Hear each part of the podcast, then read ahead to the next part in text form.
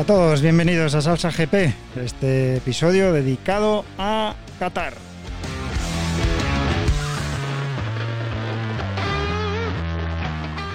Bueno, recordaros que una vez más estamos emitiendo en directo a través de nuestro canal de Telegram y también en presencial desde la tienda de Lowlet Pasión Motera de Avilés en la calle Pruneda 12 Bajo y gracias a, a, la gentileza de su dueño, Ángel, que anda por aquí. No sé si quiere saludar. Pásate por acá, hombre, y saluda. Dinos algo, ahí, arrímate ahí. Muy buenas, gente. bueno, ahí tenemos a Ángel. Eh, eh, eso, que venimos a hablar de los dos grandes premios celebrados en Los Ailes, en Qatar. Uno es el Gran Premio de Qatar y el otro el de Doha. Y vamos a ir, bueno, si os parece, uno por uno. Eh, hablando de un, de un, gran premio, luego un poco del otro, aunque, aunque sea en el mismo escenario, pues bueno, pasan cosas diferentes. Así que paso a presentaros a los colaboradores que están hoy con nosotros. El, el, uno de los habituales, Dani. Muy buenas, Dani. ¿Qué tal? Muy buenas a todos. También tenemos desde, desde San Sebastián a, a, nuestro amigo Ander. Muy buenas, Ander. Buenas, ¿qué tal? Y desde Bélgica a otro incondicional aquí en Salsa GP y ya también en Dame Rueda, miembro de, la, de, esta familia, a nuestro amigo David Sánchez del podcast El Internet de las Motos. Muy buenas, David. ¿Qué tal? Muy buenas. ¿Cómo estamos? Muy bien, de viernes. Vamos ahí. Pues, pues, sí, estamos de viernes aquí en directo desde nada, estamos casi en el escaparate de la tienda. Eh, a ver si se anima alguien a venir un día y, y a ponerse por aquí de, de, público. Aunque con las restricciones tenemos un límite de aforo, pero bueno, de momento estamos nosotros tres. Aunque de vez en cuando entra algún cliente, que lo sentiréis.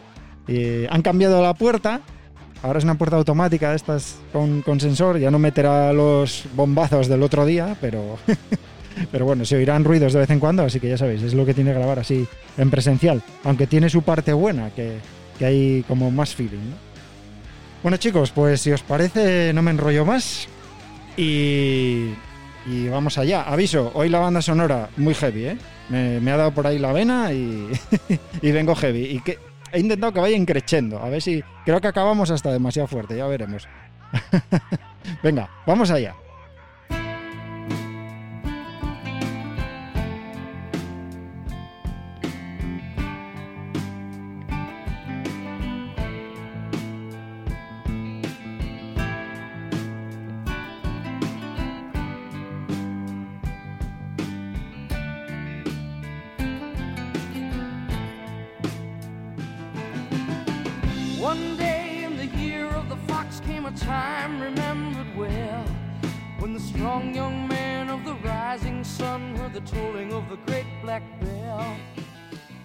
Bueno, pues en el Gran Premio de Qatar, el que abrió la temporada, eh, tuvimos la sorpresa, yo creo que nadie lo esperaba, esta victoria de, de Maverick Viñales. Y, lo hizo por delante de Johan Zarco y Pecco Bagnaia, los, los miembros de, de, Ducati, que, bueno, no, no es que fueran así los líderes, por así decir, porque, porque son del equipo satélite, pero bueno, le, le, arrebataron el podio a, Joan Mir en, en prácticamente en la línea de meta, ¿no? Por, por, caballaje. Y así fue, bueno, pues a grandes rasgos, ¿no? Cómo terminó este, este cajón de, de, este Gran Premio de Qatar. Yo no sé, bueno, vamos a empezar por aquí en directo. Si, si queréis ir comentando algo así, cada uno, eh, algo así por encima, o vamos ya marca por marca como hicimos la semana pasada. Bueno, decir que en general la carrera bueno, estuvo algo entretenida, tampoco nada muy allá, pero una carrera bastante entretenida. Eh, lo de Maverick tampoco era mucha sorpresa porque ya había marcado muy buen ritmo en entrenos. Y quizás la decepción de Miller no estar ni siquiera en el podio. No sé, vosotros ahí eh, por, por el extranjero, en Bélgica, pues, pues para mí una de las, bueno, una de las sorpresas o una de las, de las cosas que, que fueron bien fue que Bagnaia se mantuvo ahí, que la última vez que hablamos de, ellos era uno de los que teníamos más dudas con el ritmo y tal. Y, y también eh, las la Aprilia, no, no, iba a decir las, la Aprilia del ex Espargaro que, que salió fuerte y se mantuvo ahí arriba también, tuvo problemas, pero bueno, acabó séptimo y, y la verdad es que parece que, que lo que vimos en los en los entrenos y en, y en la preparación, la, pre, la pretemporada, pues pues sí que ha habido bastante mejor en Aprilia, ¿no? Entonces, bueno, eso lo, luego lo hablaremos más. Eh, Ander. Yo, por ejemplo, destacaría también me pareció Paul Espargaro. Acabó de mitad de carrera final, hizo muy buenos tiempos, los tiempos de cabeza. Maverick, incontestable.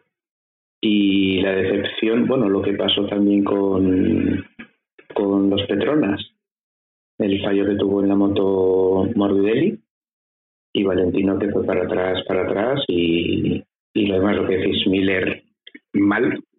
Y estoy de acuerdo contigo, eh, David, lo de Bagnaya que no se lo esperaba a nadie. Y lo de Zarco yo creo que tampoco, tan arriba, tan consistente. Entonces, poquito eso.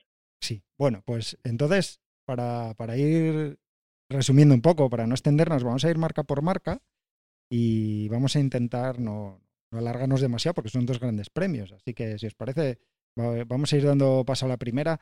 Eh, las, he, he ordenado en, en función de, del podium, ¿vale? Así que vamos a empezar hablando de, de Yamaha.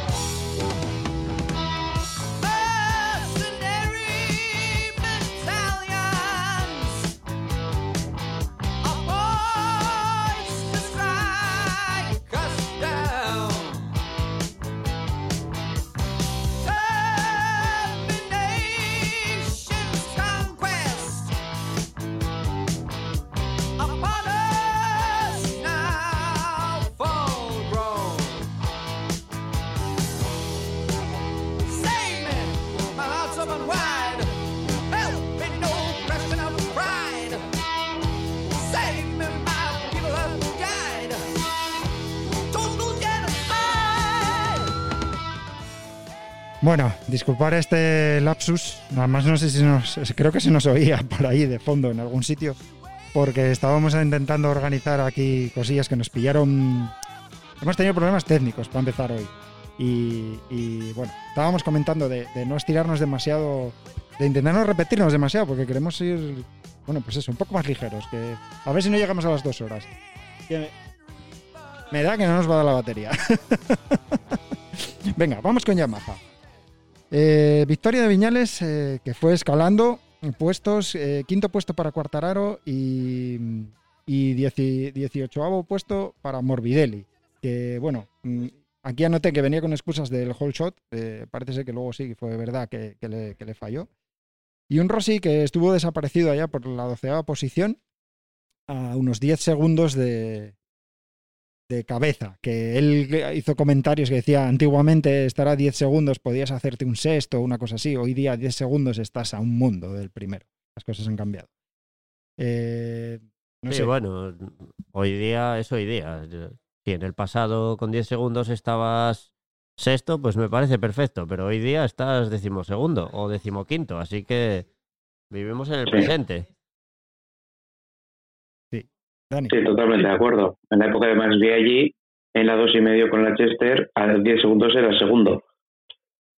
O sea que Eh, Pero, pero bueno, si hablamos de, de, Yamaha en general, yo creo que vimos una Yamaha funcionando relativamente bien, excepto en la salida, ¿no? excepto al principio. Y, y específicamente sobre Viñales, que le damos mucha cera también, eh, yo le he visto una actitud distinta. No sé qué pensáis vosotros eh, en, en, las dos carreras. Yo le he visto una actitud diferente. Sí, Estoy... sí, no perderse, no perderse, aparte de la salida hacerla mal, pero luego tener cabeza como para recuperarse. Estoy completamente, completamente de acuerdo con vosotros. Se le vio fuerte, se le vio metiendo la moto. Eh, es, parecía otro, vaya. Sí. Parecía otro. Sí, sí. Y luego, y luego incluso en la rueda de prensa, ¿eh? La rueda de prensa luego cuando lo entrevistan y tal, estaba más, más risueño, más, no sé. tenía, tenía otra, actitud, otra actitud muy, muy diferente. Queremos saber si, si sigue así. A ver lo que le dura. Bueno, parece ser, parece ser que ha hecho, bueno, pues como un esfuerzo, ¿no? En, en, trabajar el tema mental.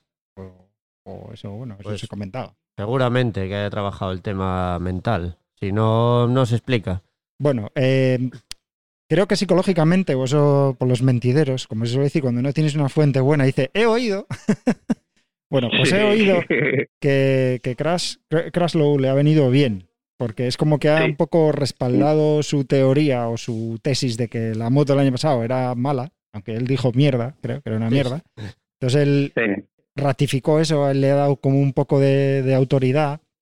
Y luego, bueno, pues por las pruebas, los revolcones que se ha pegado Crash con, con la Yamaha parece que ha venido bien para, poner algo, una cosa en su sitio. Algo se escuchó de que le venía muy bien la configuración, además, que usaba Crashlow a Maverick que tenían una configuración de la moto muy parecida. Entonces, claro, si ya te la dejan hecha, pues mejor para ti, menos que tienes que trabajar. Ya. Y el propio Maverick de otro. El, propio Maverick lo dijo, ¿eh? que, le había venido muy bien eh, la presencia de Crashlow, por lo que decía José exactamente. Sí, sí, el propio Maverick en alguna declaración por ahí lo decía. Sí. Bueno, pues si os parece, pasamos a Ducati. ¿De acuerdo? Vamos. Venga, vamos allá.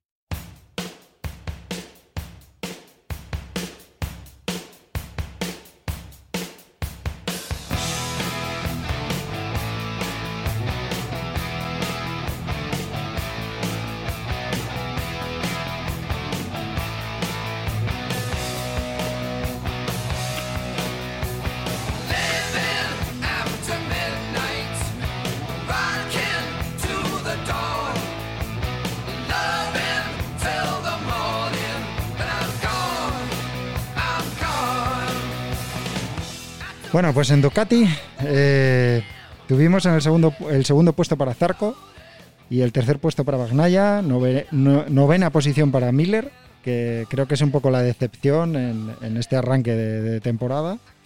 Y una, increíble salida de Jorge Martín, que, ganó 10 posiciones en la salida, pero bueno, que, después, eh, eh, aunque llegó a ponerse cuarto, luego fue así, perdiendo un poco de fuelle. Eh, David, ¿cómo, ¿cómo, has visto tú a Ducati? Hombre, el, circuito era circuito Ducati total. Eh, la, diferencias en, las diferencias en la recta de meta eran bestiales, incluso sin rebufo, mm, vamos, eh, como se dice, vapuleaban, vapuleaban a, cualquiera, pasaban a todos. También eso le da mucho mérito a las dos Yamaha. Eh, eh, haber ganado las dos carreras porque estratégicamente lo hicieron mejor que Ducati y consiguieron llegar al final y, ganar. Pero em, en general a mí me pareció que les falta todavía un pelín en lo que, bueno, me pareció, es evidente, ¿no? Eh, que no en lo que no es potencia. O sea, en, el momento en el que dejaban la recta y empezaban a hacer curvas, eh, tanto las Suzuki como las Yamaha, sobre todo, se las, se las comían. O sea, ahí, ahí lo que pasa es que, claro, luego, luego recuperaban en las rectas. Eh, Johan Zarco, eh, pues muy bien en esta carrera. A, mí Zarco me parece un tío que no es muy regular, entonces veremos a ver qué hacen las próximas. Me gustó ver a Bagnaya ahí, como dije antes. Eh, y bueno, eh, Miller está muy perdido, como ya habéis comentado. No sé si es porque las del equipo satélite estaban por delante de él o por qué, pero en las dos carreras estuvo bastante perdido, e incluso liándolo en la última, que luego ya hablaremos de eso.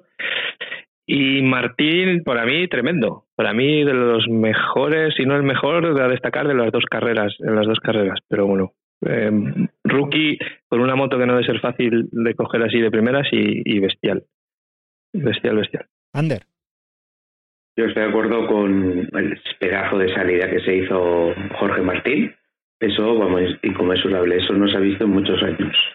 Eh, Miller, yo creo que lo que le ha pasado es que se ha metido muchísima presión, porque no es normal. La segunda carrera la lió, pero la primera haber caído tanto. De Bagnaya, su compañero de equipo, le ha mojado la oreja de mala manera. Yo creo que estuvo muy bien Bagnaya. Y Zarco, perfecto eh, las dos carreras segundo y está líder. Eh, y como decías tú, David, en la recta se vio cuando Mir, cuando Mir tenía la curva que se pasó un poquito, le pasaron como aviones. O sea, la moto corre todo lo que da la gana. De chasis no sé cómo estará. Por las curvas nada. Las curvas no se comieron nada. Pues yo diría que Bagnaya hizo una carrera, para mi gusto, poco inteligente. Porque yo creo que la primera tenía la victoria a mano. Pero lo pensó mal y se vino abajo. Al final consiguió el podio gracias al fallo de, de Mir. Si no, yo creo que se hubiera quedado sin él. Y las demás, bueno, yo quiero destacar a, a Bastianini, que saliendo desde atrás logró un décimo y bueno, no, no está nada mal. Fue el mejor rookie en, la, en la primera carrera. Sí, sí. La verdad que. Yo creo que está cumpliendo con su. Bueno, pues con su estatus de rookie y con el equipo que tiene. Yo, para mí, la presión que tiene, también teniendo al agua Marini, con todo lo que tiene, el apoyo que tiene detrás Marini, yo lo hizo muy bien, eh, Bastianini. Pero yo creo que tiene más apoyo. Al final Ducati al que fichó fue a Bastianini, a, Marini lo metieron ahí a calzador el hermano. Sí. Pero yo creo que el que tiene apoyo es Bastianini. habrá que ver el movimiento luego del, de ese tercer equipo, a ver cómo acaba. Sí, sí, Porque La, la, pasta que ha metido el Sky, el VR46, ahí a ver cómo termina la cosa. Yo diría que el equipo oficial igual se lo tiene que hacer mirar, ¿eh? hace, hace un poco de aguas. Se lo tendría que hacer mirar. Bueno, vamos a, a continuar. Venga, vamos a avanzar hacia Suzuki.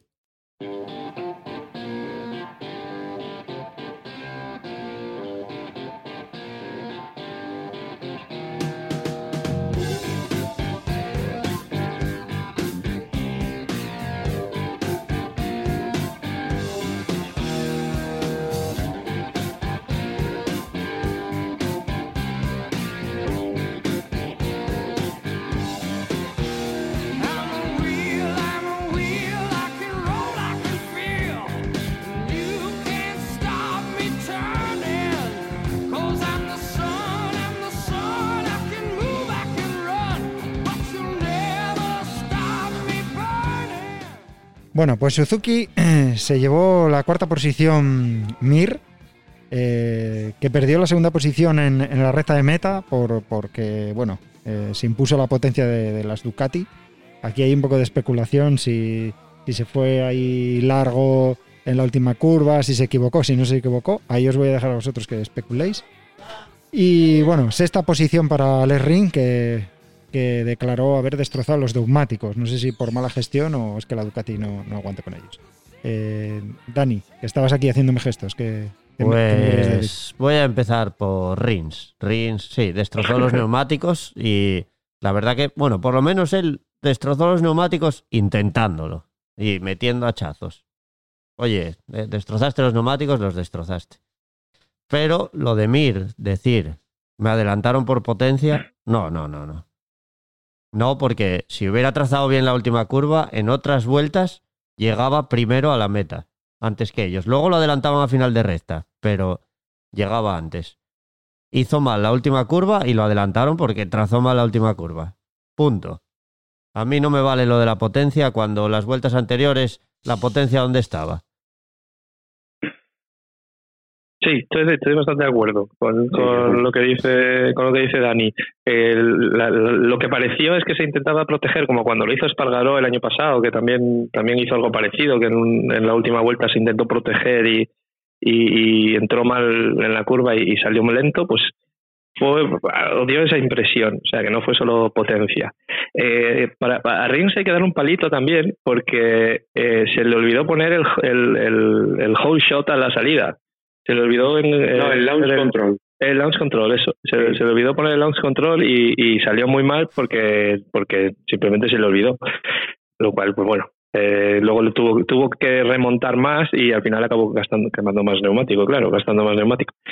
Eh, pero para mí el palo para los, para, en general para Suzuki está en la clasificación. El palo más gordo que se tienen que llevar es en la clasificación, porque, porque saliendo noveno y décimo bueno, pues bastante, bastante bien lo han hecho para estar donde estuvieron al final, pero, pero no puede ser que en todas las carreras, y cuando hablemos de las siguientes, todavía peor para Mir, eh, en todas las carreras tienen ese problema en la clasificación y eso lo tienen que y no es nuevo además que es algo es algo que ya llevan sufriendo o sea que, que ese, eso para mí es el palo más gordo que deberíamos dar a, a Suzuki Sí, sí, estoy de acuerdo. Es una moto que se parece mucho a la Yamaha, pero sin embargo no son capaces a sacar una vuelta rápida como sí que hacen las Yamahas. Sí. Ander. Escuché, por ejemplo, sobre los dos pilotos que, eh, en comparación a las victorias que tenían cada uno en su palmarés, tenían muy pocas poles. Y porque lo comparaban con que en su día Espargaró y Maverick en Suzuki sí habían hecho poles, o sea que la moto había llegado a hacer poles, pero los pilotos no eran de hacer poles. Eh, luego la configuración que tengan o no, que sea más de carrera o no, ahí puede haber algo también que analizar. Sobre la carrera, eh, también escuché que Mira había hecho la curva, se había colado un poco estilo Márquez con Dovicioso, que se iba un poco largo, entonces Dovicioso cortaba y le pillaba la, la delantera al final por potencia. Eh, estoy de acuerdo con lo que dices Dani, o con lo que dices tú, Dani, y sobre Rins, bueno, pues eso, eh, se le olvidó el launch control y luego quemó las ruedas, bueno, pues para haber quemado las ruedas tampoco me parece tan mal resultado. No, la verdad es que para llegar sin ruedas, es esto, se lo tendrían que, que mirar otros por ahí, por ahí detrás. Sí, ¿eh? Sí, sí, Yo, yo mi impresión es que Suzuki está bien, está consistente, porque me da la impresión que llegan arriba antes que el año pasado. Como que están ahí primero, más presentes. Y es verdad que el circuito este no les no les beneficiaba en nada Claro. en absoluto claro, es que esa es pero- otra. Es que esto era un circuito y aún así- Ducati. Y, Pero, y- pero tampoco beneficia a las Yamahas. Y ahí está. No, pero eso No, es. cierto. eh, sí, pienso igual que Dani. En la zona de las curvas, Maverick de hecho ganó porque sabía lo que si adelantaba en las primeras curvas, el resto del circuito lo que sacaba tenía que sacar suficiente como para en la recta aguantar. Y en dos vueltas lo hizo y se marchó. Ya, pero es no que mucho, pero consiguió el. en teoría la en teoría la Yamaha es una Suzuki buena, ¿no? ¿No era así? Sí, Bueno, el año pasado era al revés. sí. No, el, es. el- el tema también es que el problema de las Ducati no es solo que corran más, porque corren más a final de recta, porque, bueno, y tienen más, tiene- tienen más caballos que en teoría en salida de curva eh, deberían de salir antes, pero parece ser que la física no lo permite. Quiere decir, todos esos caballos Sí. no los puedes eh, imprimir al suelo, por lo tanto la ventaja no es tanta en la salida de curva. Se nota más al Sí, final de en- recta en la velocidad punta. En cuarta, porque- quinta y sexta. Claro, en primera, Sí. segunda, tercera, todos esos caballos no los puedes utilizar porque no, no agarra. Por eso Entonces, yo eh, digo, aceleran, aceleran igual. Por eso, por tú, eso yo eh, digo lo de lo de Mir. Bueno, lo que quiero decir que ese, ese tipo de. Esas motos lo que tienen es que giran mucho más rectas, son más eh, on-off, o sea, frenan más, tienen que parar más la moto en la entrada de curva y luego abren eh, muy fuerte, ¿no? Eh, quizá la Suzuki sea más. más eh, con, te- te- tengo una entrada de curva y una salida como más eh, lineal, no sé. Más redondeada. Más rápida.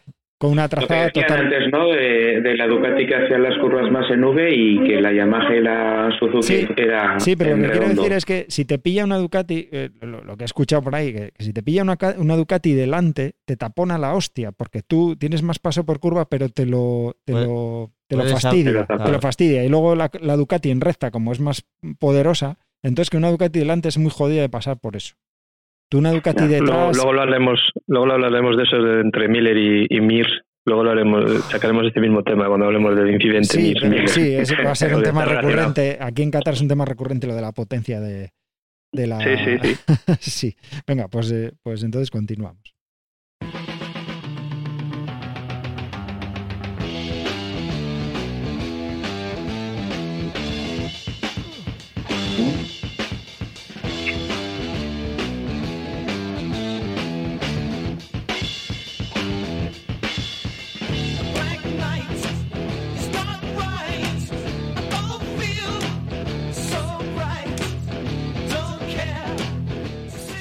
Bueno, llegamos a Aprilia, donde Aleix Esparga- Espargaró eh, terminó séptimo, con un, lo que yo creo que es un buen inicio de temporada, y además dándole, dándole rueda a su hermano Paul Espargaró con una, con una nada más y nada menos que Honda HRC.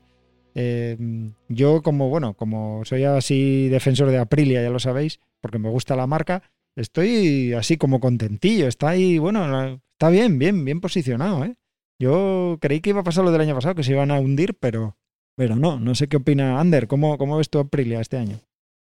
¿Es el indio o es la moto o es eh, la flecha? No, no, es la, es la flecha. ¿eh? Aleix, perfecto. Es la La flecha. moto perfecta. Salvadori, Es la flecha porque va a venir, va a venir ahora Dovicioso y no va a correr más, ¿habéis ya verás. La Aprilia ya va a No, no, yo-. Yo tengo esperanza, ¿eh? Y la moto parece que va genial. Y yo creo que ha hecho muy buenos resultados para lo que. Luego también, para lo que debería ser lo normal. Eh, luego también dicen que el circuito le venía muy bien a Aprilia, este circuito. Pero yo, desde luego, los saltos que ha hecho Leis me parece genial. Lo que decía de que, de que es, de que es la, la flecha, bueno, lo digo de coña, ¿eh? La verdad es que Aleix yo creo que, que lo hace bien. De hecho, él está un poco molesto con este rollo de que viene Dovicioso a hacer pruebas y que no se sabe si se quedará, si no. Él está como diciendo, bueno, ¿y yo qué? Que yo estoy aquí peleando por la moto, que es que va a llegar él y va a cambiar todo, va a revolucionar a Aprilia y ahora va a empezar a correr de repente. Está Ya, así Pero al principio él quería que fuera vicioso. Pero no Eh, le. cuando yo- estuvieron con las negociaciones arriba y abajo a mitad de temporada o a- en la pretemporada, él, él estaba animado. Yo creo que aunque Sí. bajen a Sabadori de la Aprilia y pongan a Dovicioso, no le va a hacer sombra a Leis. Lleva mucho tiempo ahí, conoce mejor la moto y, Mm. por decirlo mal, huevos no le faltan, porque el otro día se marcó un carrerón ahí, metido adelante, dando guerra como, como tiene que ser, vaya. Sí, yo también estoy de acuerdo. De hecho, yo, yo oí unas declaraciones de Alex que se, que se alegraba de que venía de vicioso, de que era, de que, de que era un buen Le motivaba. para- Sí, sí, algo así, algo así decía. Pero estoy de acuerdo con lo que decís, que, que no es solo la, o sea, la- evidentemente la, la Aprilia da un paso adelante muy grande, porque ha estado en, en clasificación arriba y ha estado en carrera arriba, o sea que al menos en este circuito que no es de los fáciles, de, Sí. que, es, que es de mucho motor y de, de tal, Evidentemente, las concesiones durante todo el año también. Sí, bueno, pero llevan teniendo concesiones bastantes años y Aprilia no ha hecho absolutamente nada. O sea, este año le han dado una vuelta bastante importante porque porque hasta ahora no había, es que no habían conseguido absolutamente nada. Sí, pero este año sí que dicen que han hecho Sí, por eso, por una, eso. una flecha como para, Exacto. como para José. Que va, yo no me Así subo que bueno, ya. Vere- veremos, veremos a ver qué, cómo va el resto de temporada, porque solo estamos en el primer, en el pasito.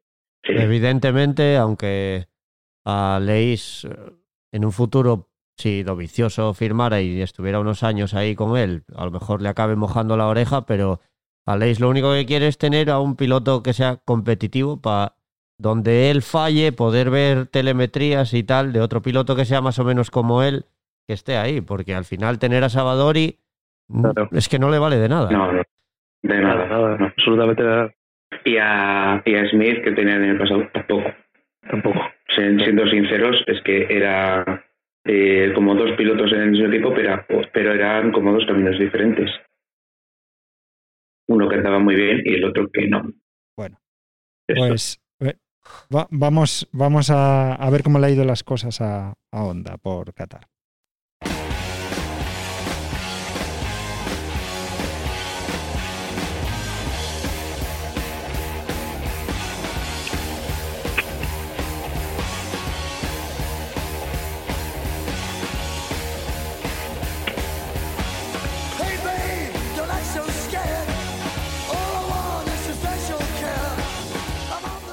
Bueno, pues un discreto debut de Paul Espargaró en el equipo HRC, pero bueno, tampoco parece un desastre. ¿eh? Y octava eh, posición para el expiloto de KTM y, como dije antes, detrás de, su hermano. Eh, las- el resto de ondas, pues por detrás. Eh, ya, que, ya que habíamos terminado con Ander, que, me- Por detrás, por detrás que Alex Márquez no llegó.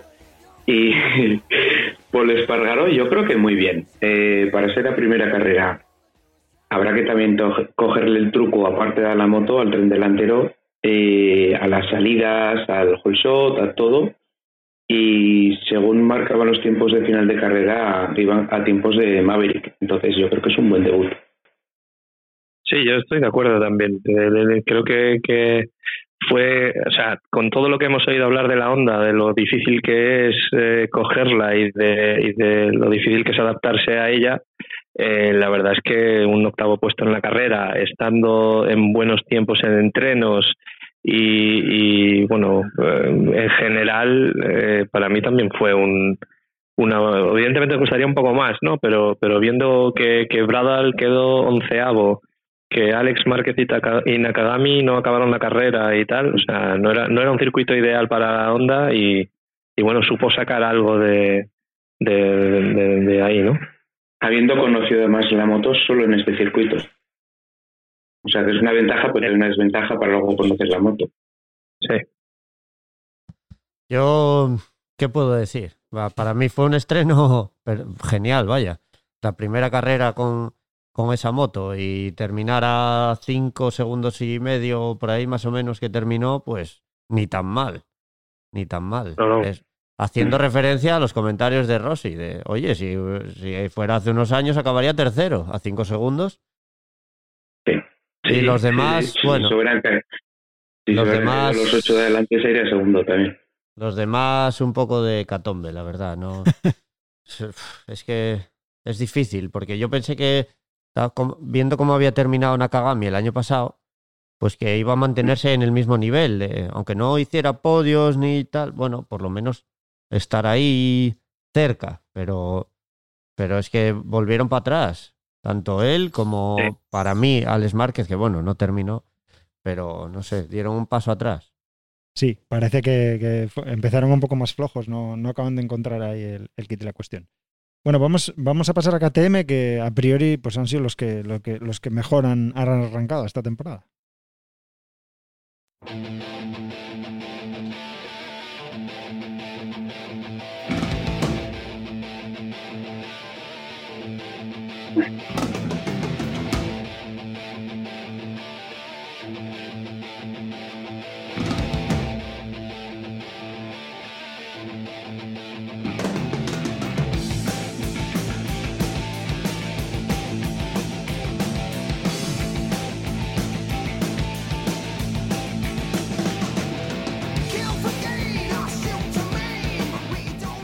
Bueno, pues a KTM está claro que no se le da bien los AIL, pero también hay que tener en cuenta que no tienen referencias de- del año pasado, donde no pudieron correr aquí en este circuito. Y en este, pues bueno, pues tocaba recoger datos. Y, y para ello, pues ¿qué ha ocurrido? Pues que se han tenido que conformar con, con el treceavo puesto de Miguel Oliveira, como, como la mejor clasificada. El resto, bueno, pues por detrás. El- el- la siguiente hay que irse, bueno, entró por detrás, justo por detrás Binder, el catorceavo, y, y Lecuona en la 17. No, no se le da bien aquí a la KTM. Mm, Tienen ese chasis mixto que a lo mejor no le encaja, no tienen datos del año pasado. Bueno, no sé, está, está David ahí con la cabeza. No sé si es que estaba relajando el cuello o es que tiene algo que decir. No, bueno, sí, eh, las dos- un poco las dos cosas. Eh, bueno, más o menos lo que has dicho, ¿no? Eh, es que el- están a 11 segundos, Olivera llegó a 11 segundos, que, que es verdad que, la- que no es una distancia bestial con respecto a la cabeza, pero pero bueno, se vio que, que no estaban a, que no estaban eh, a punto este este fin de semana en la clasificación también tuvieron muchos problemas y y tal, y, y, y, bueno, no es nombrada Petrucci, pero Petrucci también se fue al suelo en la primera vuelta, o sea, que, que las, las KTM no...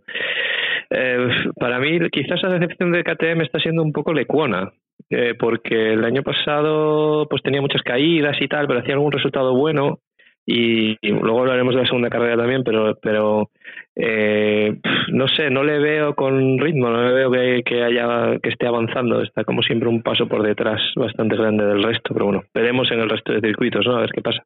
Y yo digo, Pero Ah, no, perdón, Sí. Dani. Y yo digo, ¿y no será que les falta la cabeza de fábrica? ¿No creéis la que cabeza- Sí.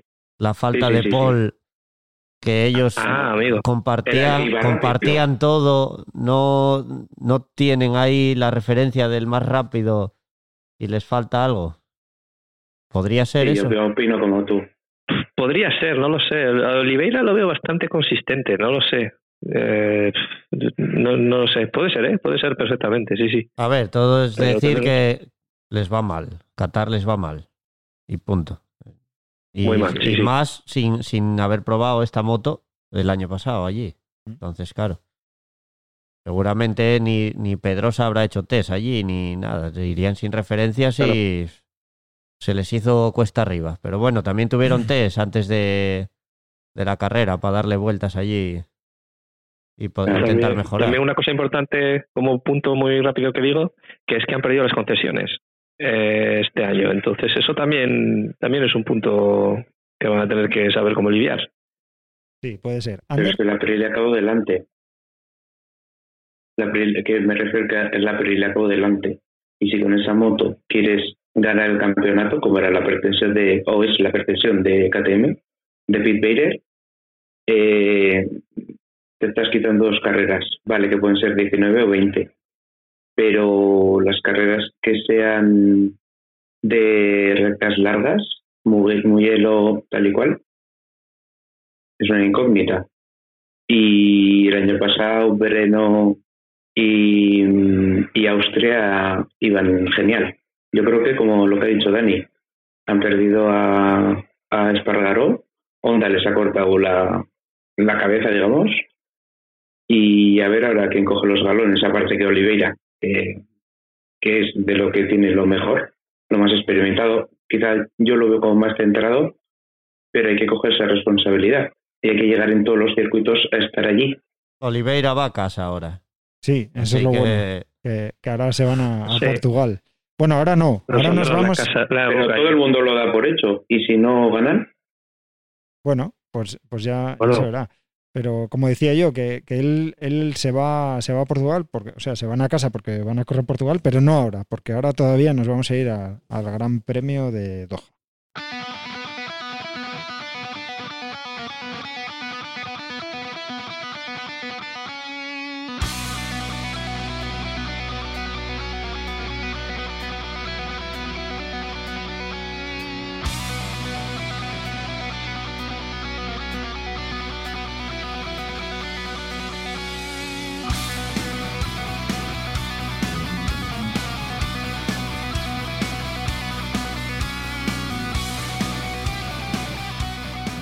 Bueno, el Gran Premio de Doha, que esto es las denominaciones que le ponen ahora a, los grandes premios, también se corrió allí en Qatar, en el circuito de Los Ailes.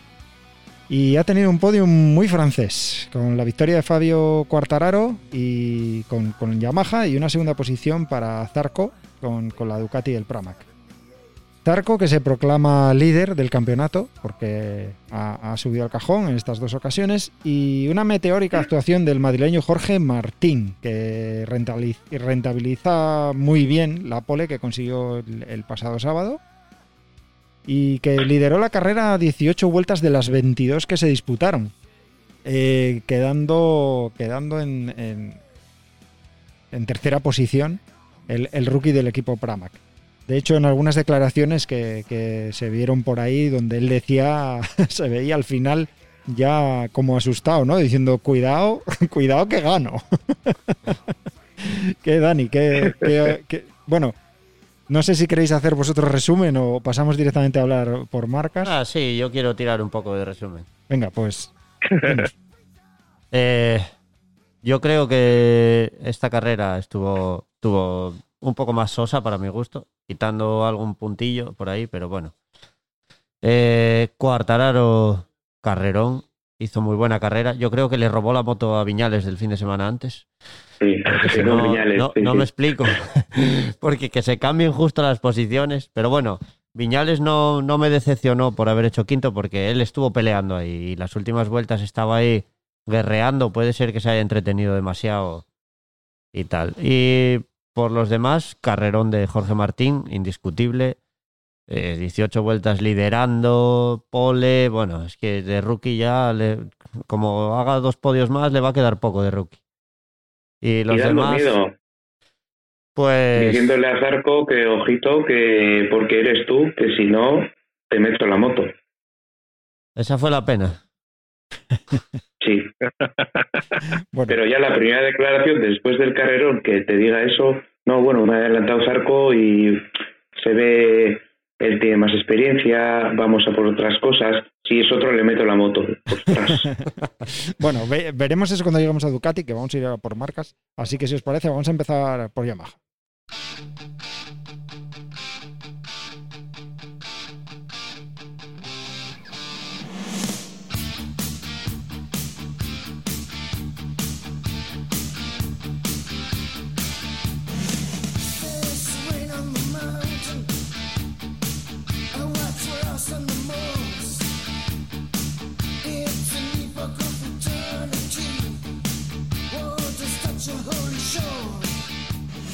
Bueno, el equipo Yamaha repite victoria en, en los AIL, lo que pasa que, como decía Dani, intercambiándose los papeles entre compañeros de equipo.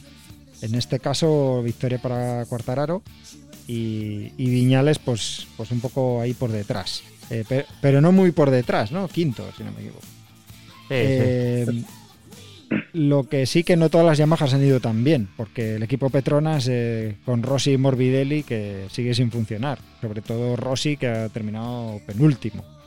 Eh, venga, Dani, que te veía ahí con ganas de, Bueno, ya, ya empecé, sí, nada, lo que dije al principio. La verdad que Cuartararo hizo un carrerón. Yo es que hizo la copia de la carrera de Maverick del fin de semana antes.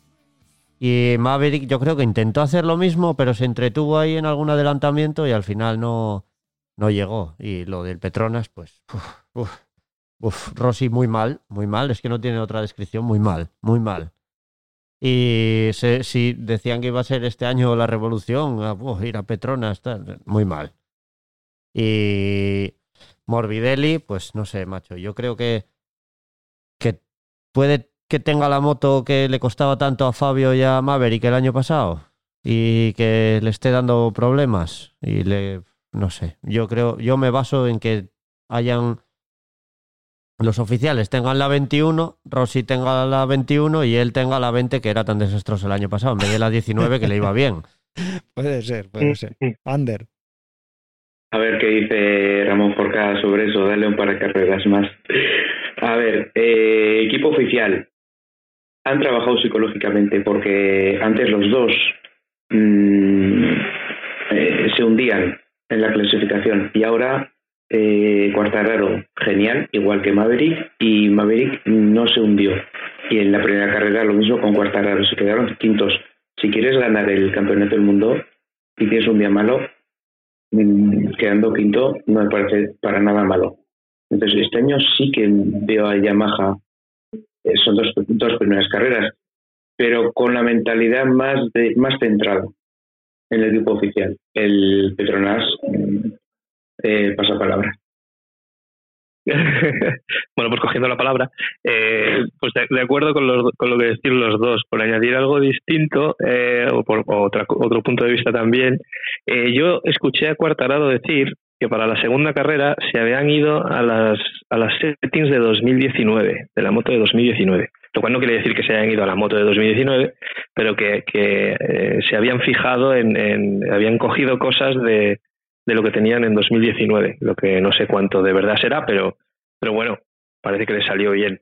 Y en cuanto a lo que decías de que de- del tema de mentalidad, veo bastante más cambio en Viñales que en Cuartararo. Eh, Cuartararo, las primeras carreras el año pasado que ganó en Jerez, también estaba, era, era, estaba así con garra, luchando y tal, y, y el problema le vino cuando después de esas dos carreras no le fueron bien las cosas. Entonces veremos, veremos cómo van en las próximas carreras. Pero el cambio grande yo lo vi más en Viñales que en, Cuartararo.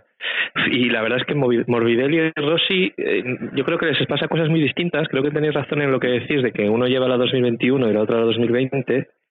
Eh, Morbidelli tuvo muchos problemas ya antes de la primera carrera, eh, con eh, un motor, con, bueno, no se llegó a romper el motor, pero tuvo problemas. Ha tenido problemas con el, con el hot shot este que se le quedó enganchado, algo así. Mm, Creo que ha tenido bastante mala suerte en las dos carreras. Veremos a ver en las próximas, pero yo creo que lo, lo veo que puede mejorar más en las próximas, no sé. Tenemos 22 carreras este año, es una temporada bastante diferente a la del año pasado, o sea que veremos veremos a ver qué es lo que lo que pasa. Sí, yo, yo lo que diría, yo veo cambios en los dos, ¿eh? porque lo que ocurría el año pasado es que o les iba muy bien, como fijaros, acordaros de Cuartararo que ganó, hizo un, un doblete ahí en Jerez, pero luego cuando no estaban arriba del todo, desaparecían en la tabla. O sea, quedaban muy mal o ni terminaban. este año, pues mira, empiezan mejor, o adelante o ahí en la pomada. Así que no Sí, sé si es eh, algo psicológico, si es una casualidad, pero yo creo que, que el cambio es en los dos, porque a los dos les pasaba eso, ¿eh? o estaban o no estaban. No, no había término medio. Bueno, pues nos vamos a Ducati.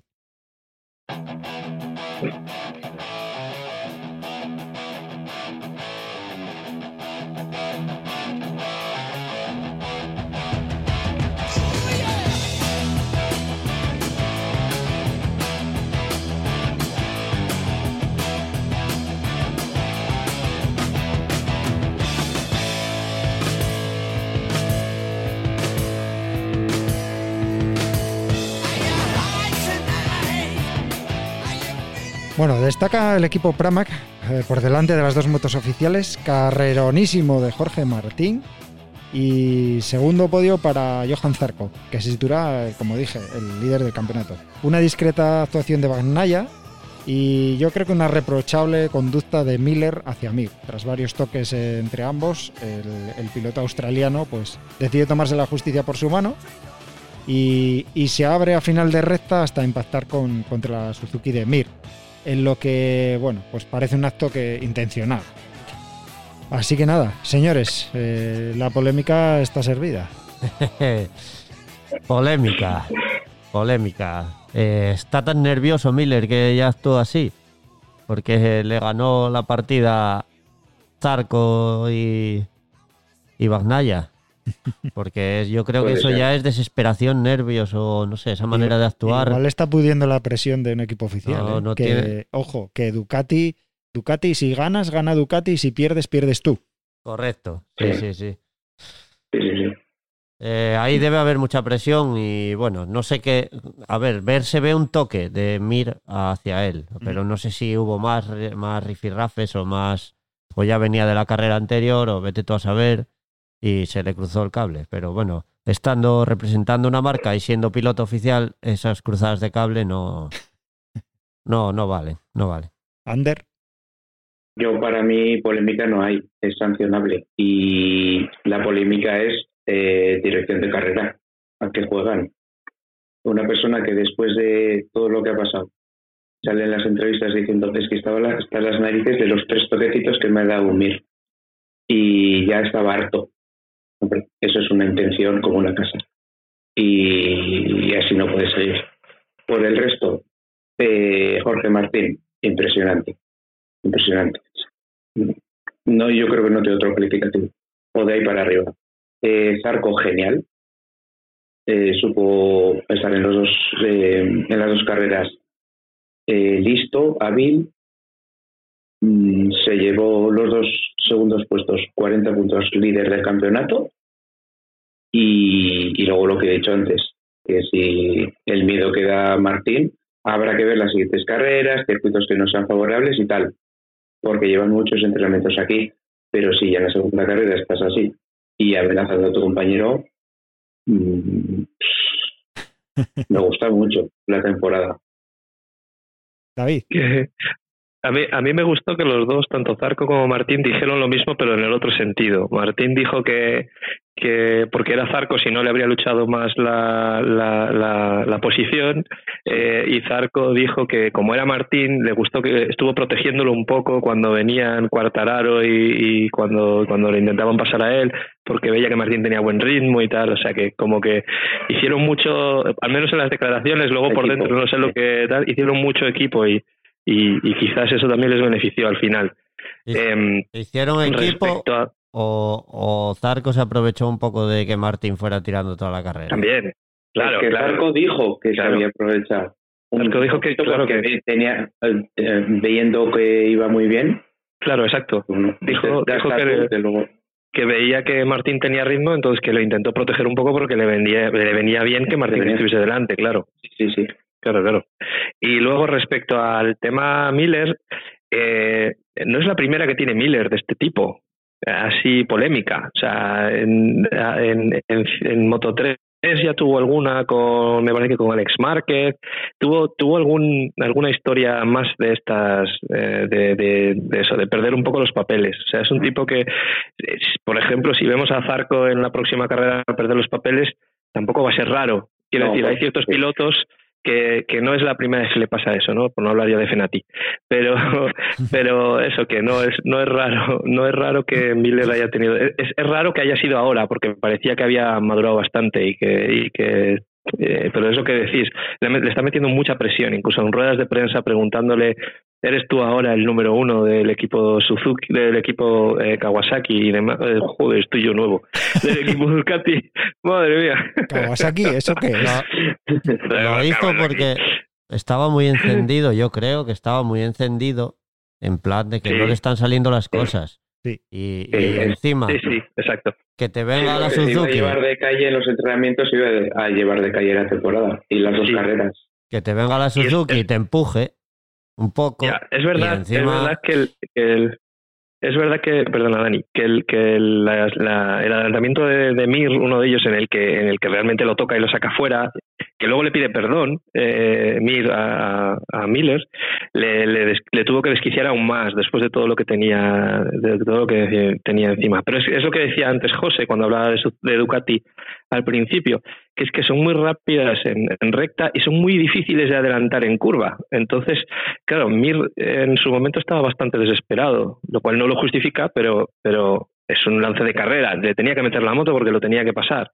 Y lo de, y lo de Miller es descarado. Mir se va un poco largo en la, en la curva de, de final de, rec- de principio de recta, la última curva, y, y Miller se va a por él. O sea, Mir está encima del piano y, y Miller se va a por él. O sea, que Sí, le gira la cabeza, le mira. Sí, sí, o sea, Sí, aparte de que ahora están- las declaraciones. Están muy. Miran mucho lo de no pisar el verde, no era como antes. Si no, igual se hubiera salido por Claro. fuera, le hubiera dado un Es- poco igual. Pero, Estos dos la van a tener la temporada entera. Y si no, ya verás. bueno, ser. no, Sí, porque son, son dos gallos y son dos gallos y a ver quién es más gallo. Ya no verás. sé. Yo, yo creo que fue una columpiada lo de Miller. Creo, porque si eso eh, deriva en que se cae y encima se hace daño, el- los discursos a lo mejor de, de- de dirección de carrera hubieran sido otros. Aquí miraron para otro lado y dijeron, bueno, como ya se habían tocado, pues mira, lance de carrera.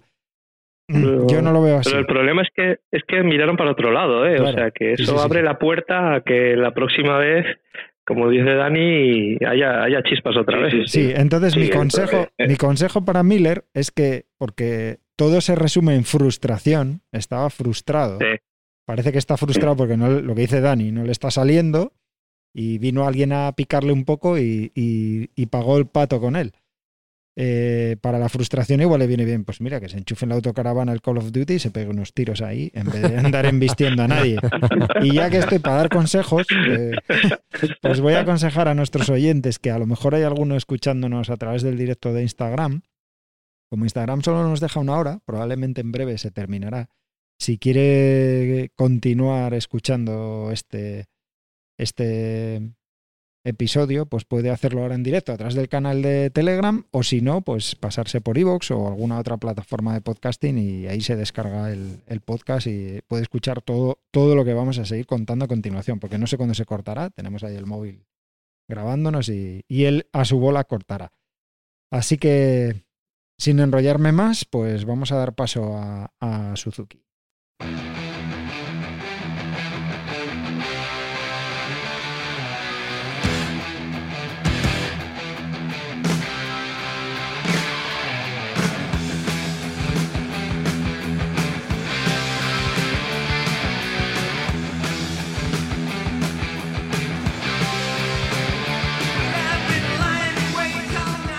Y hablando de desesperación, aquí en, en Suzuki eh, podríamos hablar de la desesperación de Alex Rins, porque es que no podía con los caballos de las Ducati. ¿eh? Al final se llevó la cuarta plaza y aquí ocurre una cosa parecida con Yamaha, intercambia los papeles respecto a la anterior carrera con su compañero de equipo y el vigente campeón, Joan Mir. Y es que parece la misma situación que los de Yamaha. Están ahí en la pomada, están funcionando más o menos bien, pero cuando, cuando uno está más adelante, el otro se, se coge la posición de- del anterior en, en la otra carrera, ¿no? Esto es lo que ha pasado aquí. Probablemente al repetir circuito y, y demás, pues es una situación que, que igual no se da siempre, ¿no? Lo que está claro es que en Suzuki hay dos gallos en el corral, ¿eh? Sí, sí, completamente. Además, la actitud de Rins me gusta porque no deja, no deja nunca de intentarlo. Es que lo da todo. el- lucha y lucha y además clasifica clasifica mejor que, que Mir. Para, para mi gusto, eso al final te puede llevar a, a estar más adelante con más facilidad. No sé qué opina aquí nuestros corresponsales exteriores.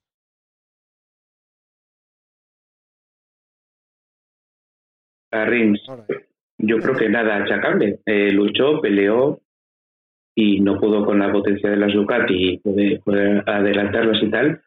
Nada reseñable. Y lo que sí decían de Mir, que con el toque que tuvo con, con Miller, o bueno, la, la enchufada de Miller, eh, sí que perdió algo, entonces se quedó un poquito atrás, que no pudo ya tirar más para adelante.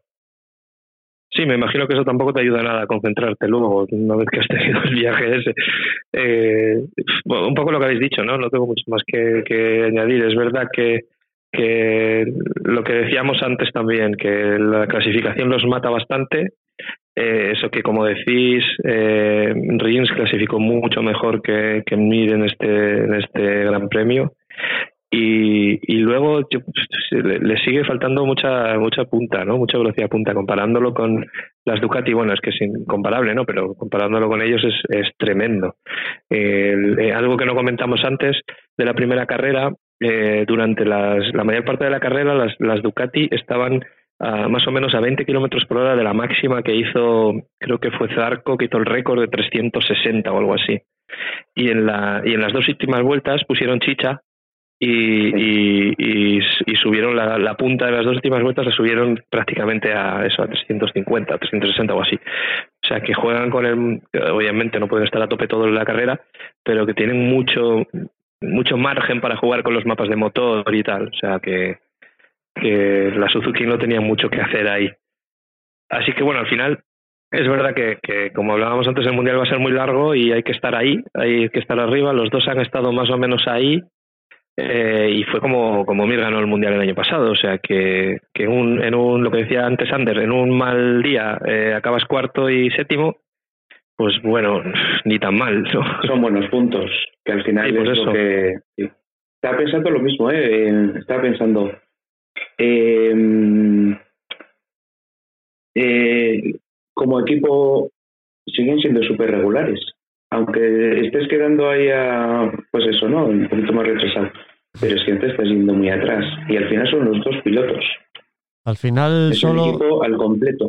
solo hubo dos carreras y, y están ahí. Al final las dos Yamahas están ahí, Sí, sí, las sí. dos Suzukis están ahí, las Ducatis están ahí, Zarco está ahí. Y Zarco yo creo que como siga así va a estar muy presente, porque bueno, tiene altibajos, pero este año se le ve muy entero. ¿eh? Bueno, espérate que vayan alguna algún circuito que haya alguna curva rara y, y la líe por ahí, se Al vaya recto Al final, se pegue con alguien. lo de Mir y Miller, pues al final lo que hizo fue sacrificar la carrera de los dos, yo creo. Porque Mir yo Sí, creo que hubiera estado con Rins. Con Rins Sí, y con y Viñales. Miller incluso, mm, no te voy a decir que fuera más adelante o no, pero creo que los dos se lastraron entre los nervios y, y los toques, pues si fastidiarían algo o no, se lastraron los dos. Bueno, si os parece, continuamos y, y saltamos a KTM. Vamos allá. Sí.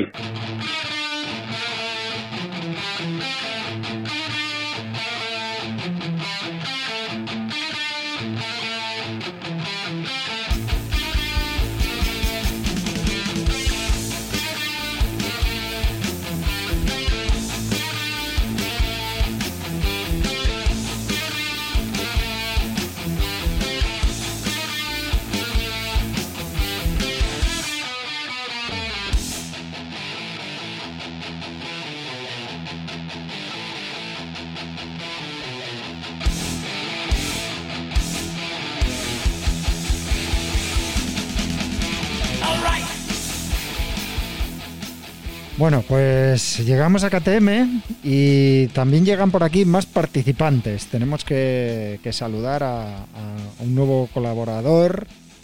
eh, que yo creo que algunos lo conocen. Eh, no sé si presentarlo o que se presente él. Muy buenas, Frankie, ¿qué tal? Hola, Frankie. Sí, se te Sí. ve robótico, Vale. pero sí. Llegas un poco Sí, tarde, no, ¿eh? Eh, el trabajo es lo que tiene. Ni siquiera he comido, o sea que dentro de poco iré picar el timbre pisa jata y ting, ting. O sea que sí, va por ti, Dani. Yo no, hoy, hoy tenemos lives y dije, bueno, tengo que pillarme algo contundente para hacer gente de la vida. No, Muy bien, ¿eh?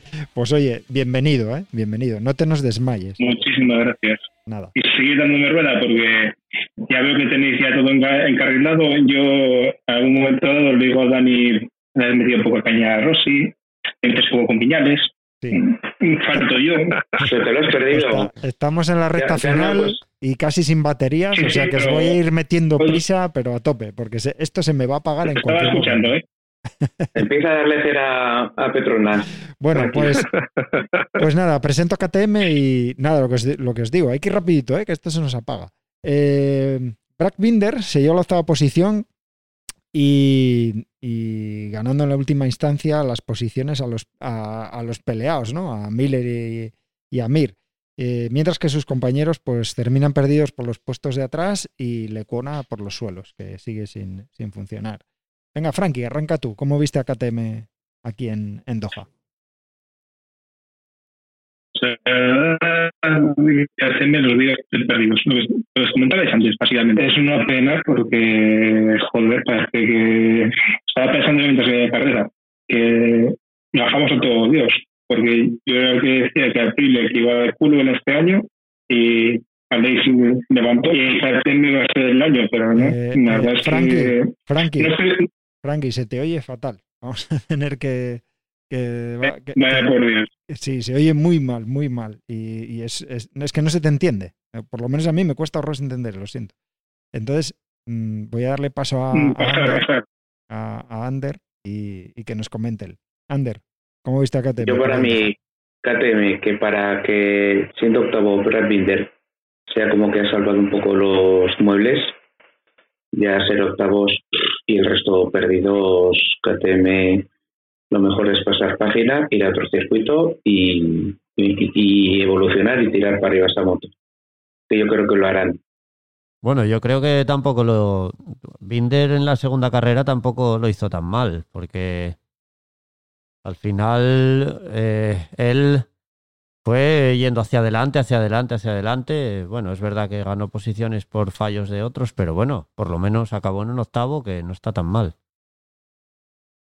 Como decías antes que había dicho Rossi con lo de los 10 segundos y tal, es que este año están las carreras muy apretadas. Ojalá sigan así.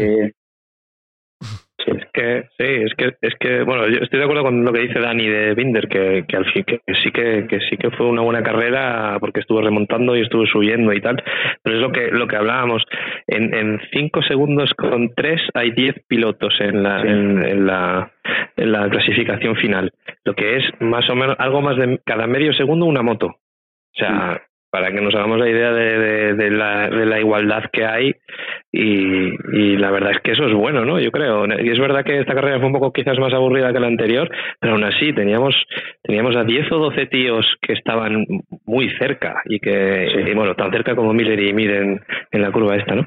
Eh, pero quizás eso demasiado cerca, pero pero muy muy cerca unos de otros, entonces hay mucha hay bastante batalla, hay bastante eh, pues eso, Martín 18 vueltas primero, luego luego lo pasa lo, pasa Cuartararo, luego lo pasa Zarco, Rins subiendo, Viñales ahí luchando. O sea, si te paras a mirar a casi todos los que están por ahí por los 10 primeros puestos, han estado luchando con unos y otros, ¿no? Entonces, la verdad es que Eso las carreras. Perdona, eso hasta que llegue Mark. Bueno, ya veremos. Al día, ya veremos. que una minutada a cada uno. Eso ya son palabras mayores. Ya veremos a ver lo que lo que pasa. Yo no no creo en las minutadas. Veremos a ver lo que va a Como pasar. dice José, ver veremos. Sí, exacto. Bueno, ahora, pero ahora, mira, para ver, vamos a pasar a, a, a ver lo- cómo le va a Aprilia, que al fin y al cabo es el único equipo que merece la pena. ¿eh?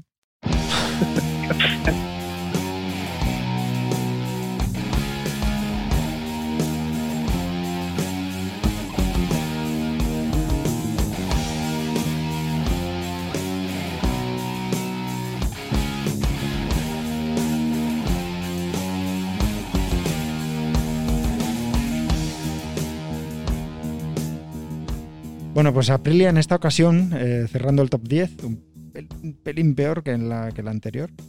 Aleix mantiene, yo creo que el estatus ahí, en la media, ¿no?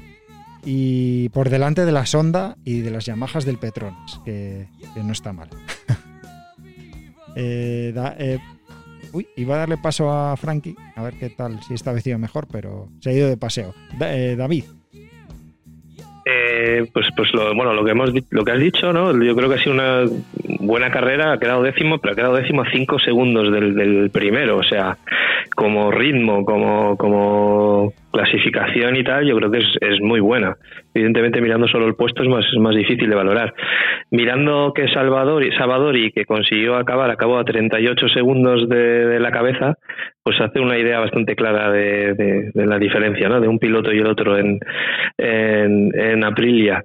Eh, de nuevo, buena carrera, Alex luchando, eh, eh, quedándose a muy pocos, muy poco tiempo del que quedó, del, del que estuvo justo delante de él. Son unas eh, 20 décimas algo así, o sea, irrisorio, que fue miles. Eh, demostrando que, que la Aprilia todavía está ahí. De hecho, se hizo una salida, estuvo más o menos delante de un, un rato con los primeros y tal. O sea, bien, confirmando lo que vimos en los entrenos y confirmando lo que vimos en la primera carrera. O sea, que esperemos que en las, en las próximas los veamos también ahí arriba.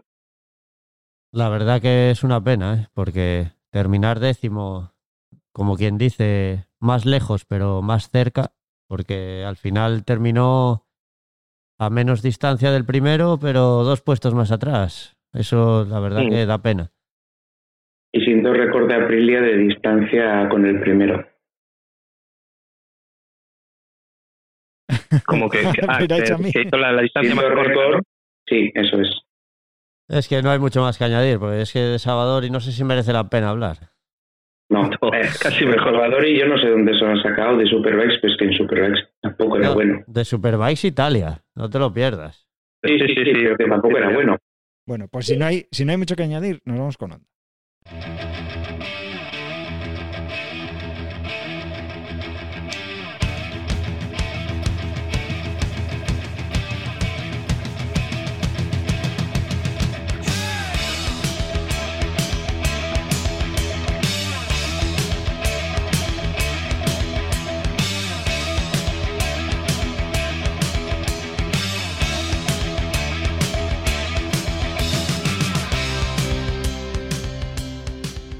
Bueno, pues Honda sigue sin despegar y entre los fallos de, Paul que le relegan a la tercera posición, seguido de su compañero de equipo Stefan Bradal y tres puestos por detrás Nakagami y la caída de, de Alex. Pues vaya mala suerte para Paul, la verdad. A mí me dio pena porque estaba, no sé si octavo noveno por ahí, estaba peleando por la misma posición que, Que sí. la otra carrera y por una colada ahí pues perdió, perdió, no, una no, creo que fueron dos coladas. Perdió cinco puestos, es una pena, pero bueno, al final terminó más o menos a la misma distancia en segundos y bueno, está ahí, está ahí, se ven destellos de, de futuro y Bradal, bueno, Bradal en su línea tampoco hay mucho más que añadir. Y Nakagami pues se perdió Nakagami. El año pasado estaba siempre ahí, cuarto, quinto, y esta vez, este año, empezó perdido. A ver si llegando a Europa se centran un poco más las cosas. Mm, Eh, Nakagami, Nakagami lleva, lleva motor 2021, moto 2021. Sí, Sí, son las sí, cuatro sí. iguales. Son las cuatro iguales, ¿no? Sí, que no, no estaba seguro ahora. sí. Eh, pues para mí lo que bueno lo que ya hemos dicho antes y un poco lo que ha dicho Dani también. Paul bien, pena esa colada, pero claro, haces, haces una colada y pierdes tres o cuatro puestos porque porque ya, es repetir lo mismo otra vez, pero quedó treceavo seis segundos justos de, de la cabeza, o sea, en, en, en, en medio segundo había tres o cuatro pilotos y, y estaba recuperando. Yo creo que lo importante de Paul es que es que se le ve con ritmo en carrera, que quizás eh, sufre un poco al principio, pero que luego eh, recupera y que, y, que, y que es capaz de adelantar, de meter la moto y tal. O sea que a mí es- las sensaciones que me da son buenas. Pero sí, Eh, siempre empieza las temporadas, si os dais cuenta, el año pasado Sí. le pasó lo mismo con la KTM, que empieza las temporadas teniendo coladas, queriendo ir para adelante, para adelante, para adelante, Sí. para adelante. Y luego parece Sí. que va centrando según va pasando las carreras. A ver si este año también logra lo mismo. Tiene demasiadas ganas al principio. Tendrá que ent- entrenar las salidas y tal igual, pero joder, eh, es que luego a ritmos de carrera los hace muy bien y le están saliendo las cosas. Y yo creo que, a ver, es anecdótico, pues eso, ¿no? Que ha perdido cinco puestos, pero yo lo que decías, Dani, me está dando muy buenas sensaciones de Ah. destellos y tal y cual. Además de ser el último que llegó a Honda y les está mojando la oreja a todos. Y no tengo una referencia, que yo ahí la referencia la comparo con Mark directamente. Cuando cogió la moto dijo, yo no quiero que me toquéis nada, me adapto yo a la moto. Y no tiene rival dentro de su equipo ni del LCR. Entonces, coger la responsabilidad de decir, bueno, ahí me han fichado para ganar carreras y ganar campeonato. No tengo a la persona, digamos, en el equipo que las gana, no tengo que compararme, pues para mí está haciendo una buena temporada, siendo el principio, obviamente. Me estaba riendo por aquí por lo bajo porque nos acaba de enseñar Frankie que le ha llegado la pizza. no voy a hacer publicidad, pero Frankie, que aproveche. Lo siento, eh, que se te oyera mal. A ver si lo solucionamos. Frankie Fartón. Déjalo, hombre, si estás sin comer, mira qué hora, son las siete y pico de la tarde. Que es mentira, hombre. Por cierto, eh, ha ido fluctuando el número de participantes en el chat en directo y no nadie levanta la mano. Se ve que nadie quiere participar. Que sepáis que estáis ahí a tiempo, ¿eh? si tenéis algo que añadir. Bueno, yo no. Yo no, porque está, está en la sopa. Que nos siga ahí, pero en silencio. Eh, yo no tengo mucho más que añadir, porque de onda, bueno, aparte que lo habéis dicho, dicho todo, pues bueno, yo creo, yo creo que no es el sitio ideal, los hay, y quizá como, como cuando estamos en el Dakar, ¿no? Ahora sí que va a empezar MotoGP.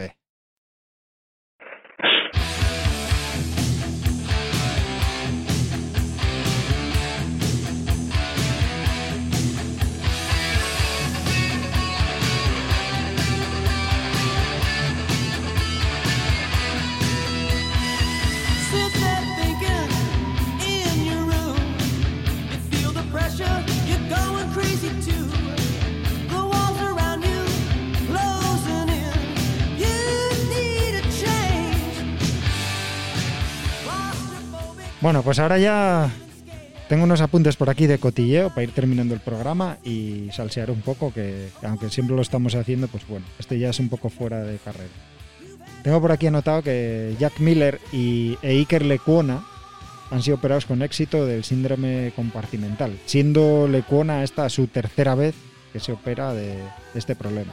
Y Miller, pues bueno, ha declarado que, que tiene ganas de estar en Portimao, aunque no sea el 100%, y que si todo, digamos que el calendario que se han establecido de recuperaciones y tal de la operación, que podrá estar allí, aunque no sea a tope.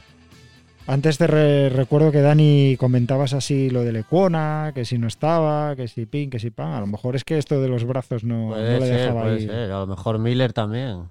Puede ser, puede ser. ¿Qué opináis vosotros por ahí de estos asuntos?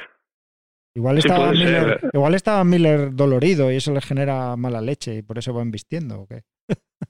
También dijo que se le estaba montando el brazo y que por eso no, no podía mm, pilotar como quería y tal y cual. Pero bueno, igual se le, quedó, piano porque le, Igual- por el brazo. igual se Claro. le, se le quedó el brazo engarrotado. Igual se le quedó el brazo Sí, eso, engarrotado eso, y lo llevó le directo. dio el cuello para mirar la mir. Y como ya se sabe dónde va la nariz va la moto, pues eso hombro. Bueno, hablando, hablando de pupitas, hablando de pupitas. eh, ah, pues nos pregunta Frankie que qué brazo se operó. Pues ni idea. Igual se ha operado los dos. No tengo ni idea. Ni idea, ni idea. No sé cuál de los tres se operó. bueno, hablando de pupitas, eh, Mar Márquez eh, está ya en la lista para el reconocimiento, en la lista de reconocimiento médico para el Gran Premio de Portimao o de Portugal o de 888, porque les ponen 30 nombres ahora. Eh, circuito do Algarve. Tiene 100.000 nombres, circuitazo. Bueno, pues está apuntado el lunes, si, si no me equivoco, el lunes ya hacen el reconocimiento y dan, y dan el visto bueno. O sea que entre lunes martes sabremos fijo si corre ya en Portugal. Sí, sí, claro, claro. El martes tendremos que saber algo. Que viene Coco. Que viene Coco. que viene, que viene. Bueno, igual de momento llega y es un poco peluche, no tan coco. Que viene, que viene. Ya mira. veremos. Ahí va, ahí va.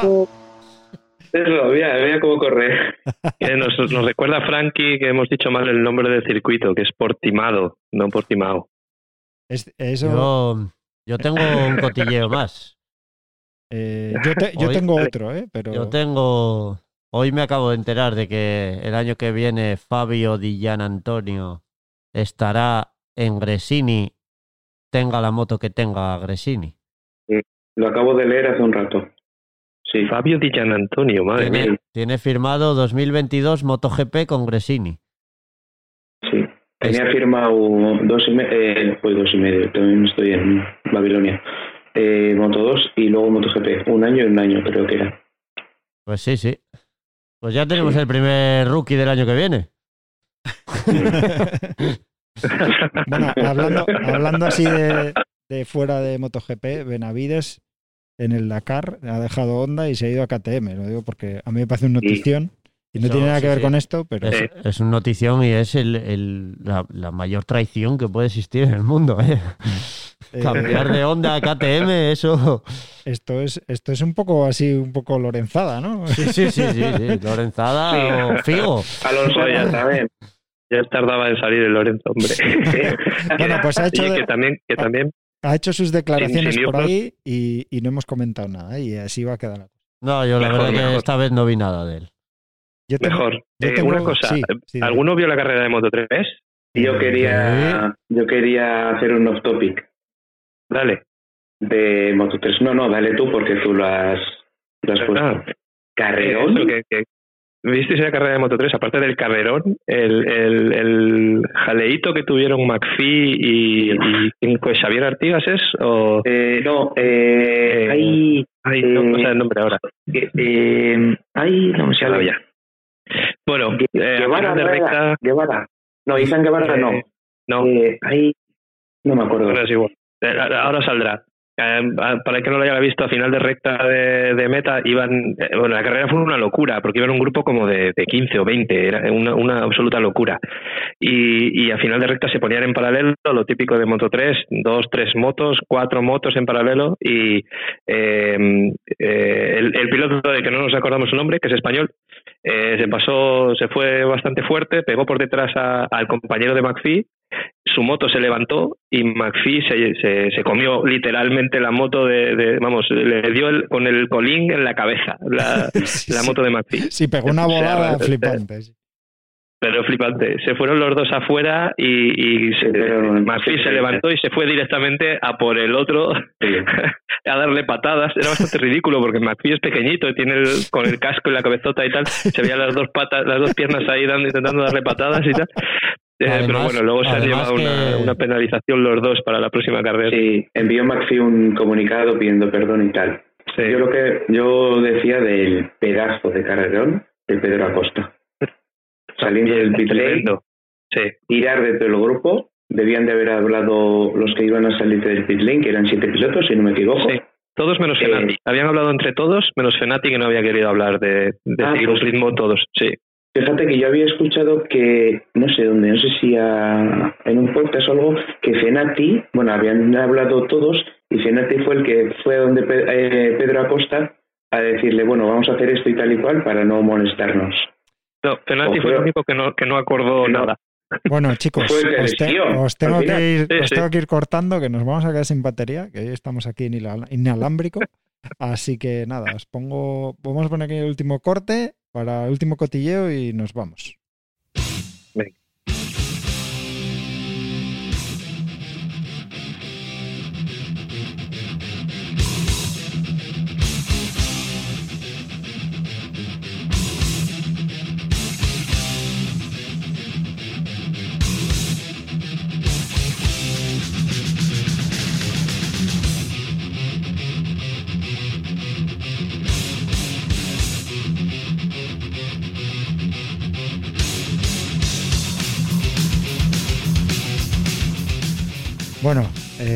Master of Puppets de Metallica estaba por ti, Ander.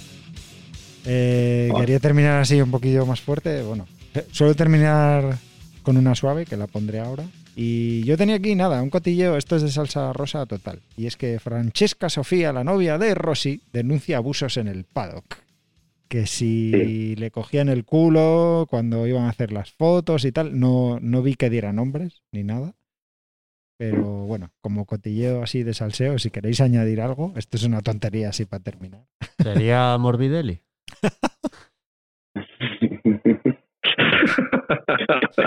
no, que son muy colegas, ¿no? No sé. Joder, pero para descentrarlo, hombre. Igual fue Fernando Alonso Ah, vale. por, por venganza. Entonces, O Marini, ¿no? Ya que queda en familia, a ver si, no sé. Bueno, Y luego, y luego lo del baby boom, que ahora van a ser todos padres. Viñales, Rins también, anunciado. sí, están ahí. Claro, es que el, Hay un baby boom. el COVID trabajaron menos y había tiempo libre porque salen las cuentas, ¿no? Por ahí, con el confinamiento, ¿qué?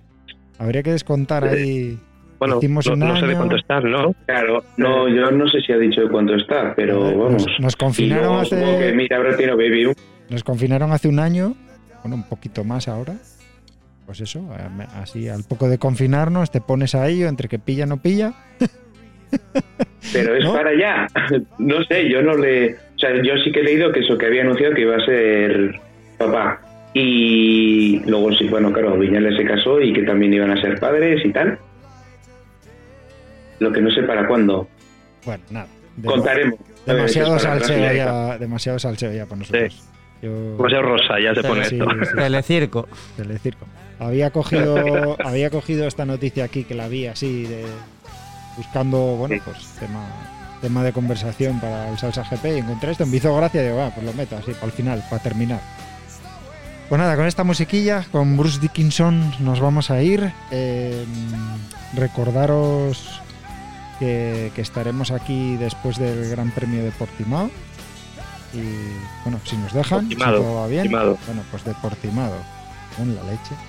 Do Algarve. Do Algarve. Hala, ya Algarve. está. O do Algarve. Y, y nada, que en breve habrá también episodio nuevo de, de Dame Rueda, con algunos pequeños cambios. Y nada más, daros las gracias por estar aquí, chicos. que, bueno, lo- yo me lo he pasado bien, ¿eh? Pues Aquí, yo también. en medio de la tienda, como recuerdo. que, que la- Esto. que estaros atentos a las redes, porque cuando anunciemos el siguiente Salsa GP, que creo que lo volveremos a hacer aquí, si alguien quiere venir en presencial aquí de público o a participar, que se pase por la tienda. El Outlet Pasión, el Outlet Pasión Motera de Avilés, en la calle Primera 12, bajo. Que seguro que hay gente por aquí cerca que, que se pueda arrimar y así nos ponemos cara, hombre. Dani, sí, queréis Un comentar? saludo a todos y que grabar aquí es una pasada. Sí, tiene, es otro rollo, ¿eh? Pasa que por una razón u otra yo siempre estoy con el estrés encima. Hoy con las baterías, nos- me faltó un cable, empezamos tarde, madre mía, siempre, siempre lío alguna. Le va a dar algo. Sí, muchos cachivaches. esto- me van a salir más canas. todavía. Recuerdos al chino. Sí, está haciendo el agosto con nosotros. Ya te chino. digo. Está haciendo el agosto con nosotros. todo- todos los, siempre que grabamos se hay que ir al chino buscar a ver. Me van a conocer al final. Bueno, chavales, un Bueno. saludo, muchas gracias por estar aquí. Eh, también un saludo a todos los oyentes, gracias a los que habéis estado en el chat, que no os habéis atrevido a participar. No sé si ha habido gente en el directo de Instagram, me imagino que alguien echaría un vistazo. Y nada, lo que os digo siempre, Vs y cuidadín ahí fuera. Hasta luego.